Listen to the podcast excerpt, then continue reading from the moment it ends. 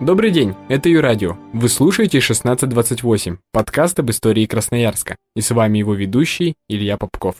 В прошлом выпуске мы узнали о золотой лихорадке в Сибири, о декабристах и в целом о жизни города в первой половине 19 века. А в этом выпуске вы узнаете о первых пароходах и поезде в нашем городе, о тяжелых условиях труда на предприятиях Красноярска и о том, откуда в городе опять появилось заметное число поляков. Все это в эпоху реформ Александра II. Выпуск о жизни города в эту эпоху будет разделен на две части. В первой мы поговорим об общем положении дел в городе, об экономике и транспорте, а во второй части вас ждут подпольные политические организации, две стороны благотворительности состоятельных красноярцев и в целом общественная жизнь того времени. Но начнем, как обычно, с общей картины. В эту эпоху жизни Красноярска его население растет высокими темпами. Если в 1861 году в городе проживало около 10 тысяч человек, то к концу 19 века уже почти 30 тысяч. При этом население города росло в основном за счет миграции, и 40% его жителей приехали сюда из других губерний. И это очень интересно, ведь по логике городское население должно расти за счет крестьян, которые живут неподалеку от города. Но крестьяне начали связывать свою жизнь с Красноярском уже в самом конце 19 века. В это время резервы земли стали подходить к концу, и сельскому населению нужны были новые источники дохода. При этом также интересно, что население города росло не постоянно. Периодически оно резко снижалось, всему виной неурожайные годы. В такое время жить на селе намного лучше, чем в городе, в котором цены на тот же хлеб резко начинали расти, и многие крестьяне возвращались назад. Если рассматривать сословия, то в 1863 году большинство населения города составляли мещане и крестьяне, а в конце века они вместе составляли уже 80% жителей. Я поясню, что мещане – это мелкие торговцы и ремесленники. Конкретно в это время в основном все мещане – это мелкие собственники, но были среди них представители крупного капитала и промышленные рабочие. Национальный состав Красноярска был в то время достаточно простым. Это показала перепись 1897 года. Кстати, первая перепись в истории нашей страны. 90% населения были русскими, затем шли евреи 4%, а затем и поляки 752 человека. Последние, как всегда, оказались в Красноярске после неудачного восстания у себя на родине. На этот раз восстание 1863-64 годов.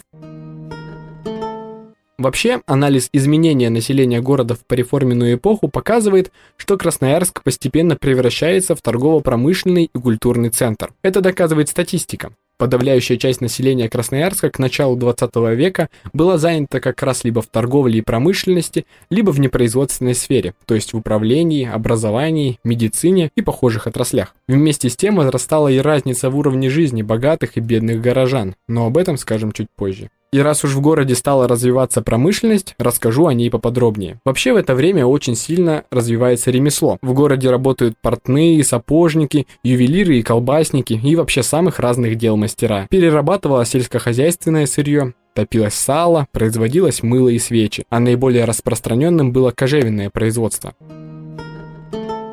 Такое развитие ремесла создавало базу для появления более крупных предприятий с разделением труда. Однако в той же кожевенной промышленности в 80-е и 90-е годы века было лишь 10% предприятий, где работало от 6 до 15 человек. Такие предприятия, кстати, представляли из себя ужасное зрелище с точки зрения условий труда, и хотя приносили доход городу, создавали и проблемы в санитарной обстановке. Я хочу обратиться для примера к протоколу заседания санитарной комиссии от 3 марта 1989 года, в ней отмечается, кожевенные заводы найдены в самом отвратительном состоянии. У Толгина здание ветхое, без двойных рам, с выбитыми стеклами, заткнутыми тряпками, вышина здания не выше человека среднего роста, стены внутри совершенно черные, полусгнившие, мокрые, с потолка каплет, углы промерзлые, пол также сгнивший.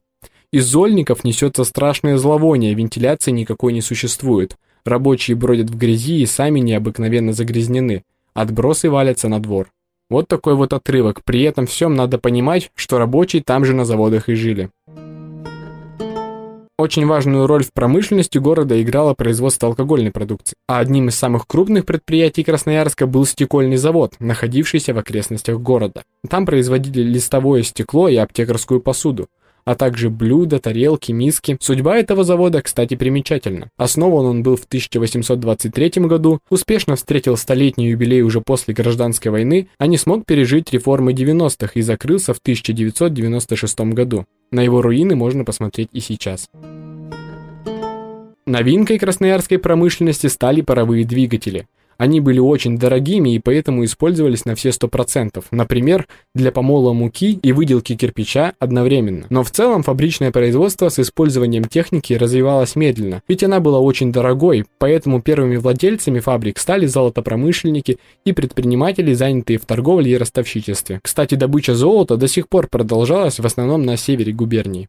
Обобщая, можно заключить, что развитие промышленности в Красноярске шло куда медленнее, чем в Европейской России. Медленное развитие промышленности сказалось и на торговле.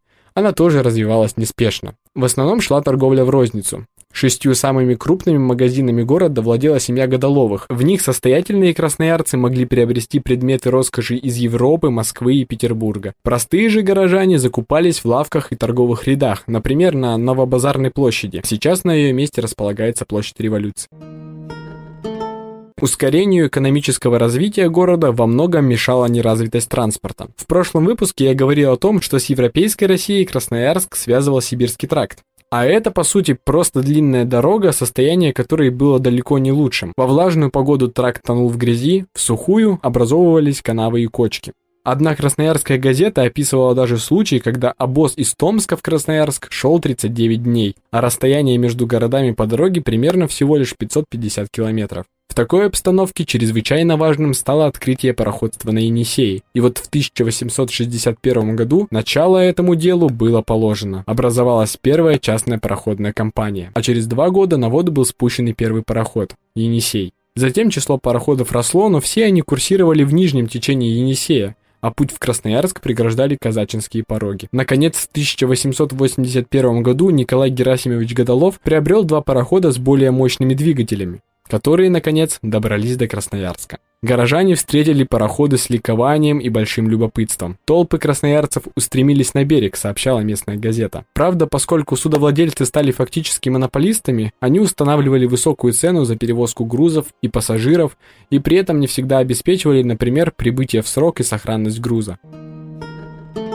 Пароходство – это, конечно, очень хорошо, и отчасти оно решало транспортную проблему, но далеко не полностью. Назревала необходимость постройки железной дороги, которая связывала бы Европейскую Россию с Сибирью. И в 1891 году решение о строительстве такой дороги было окончательно принято. Так началась история Транссибирской железнодорожной магистрали. На территории Енисейской губернии строительство шло ускоренными темпами. Рабочий день продолжался по 16-18 часов. Помимо вольнонаемных строителей использовался и труд солдат, казаков, каторжников и арестантов. И, наконец, в 1895 году, 6 декабря, в Красноярск прибыл первый поезд.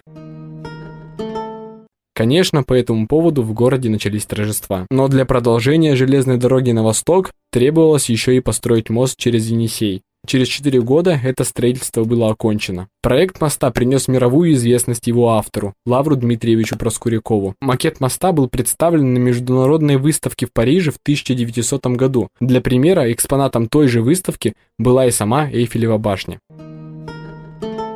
Строительство железной дороги через Красноярск имело исключительное значение для экономики города. Увеличился поток грузов, в городе появилось депо и железнодорожные мастерские, которые стали самым крупным промышленным предприятием. А рабочие, которые трудились в этих мастерских, еще сыграют свою важную роль в истории нашего города. Но об этом вы узнаете в выпуске, посвященном уже 20 веку.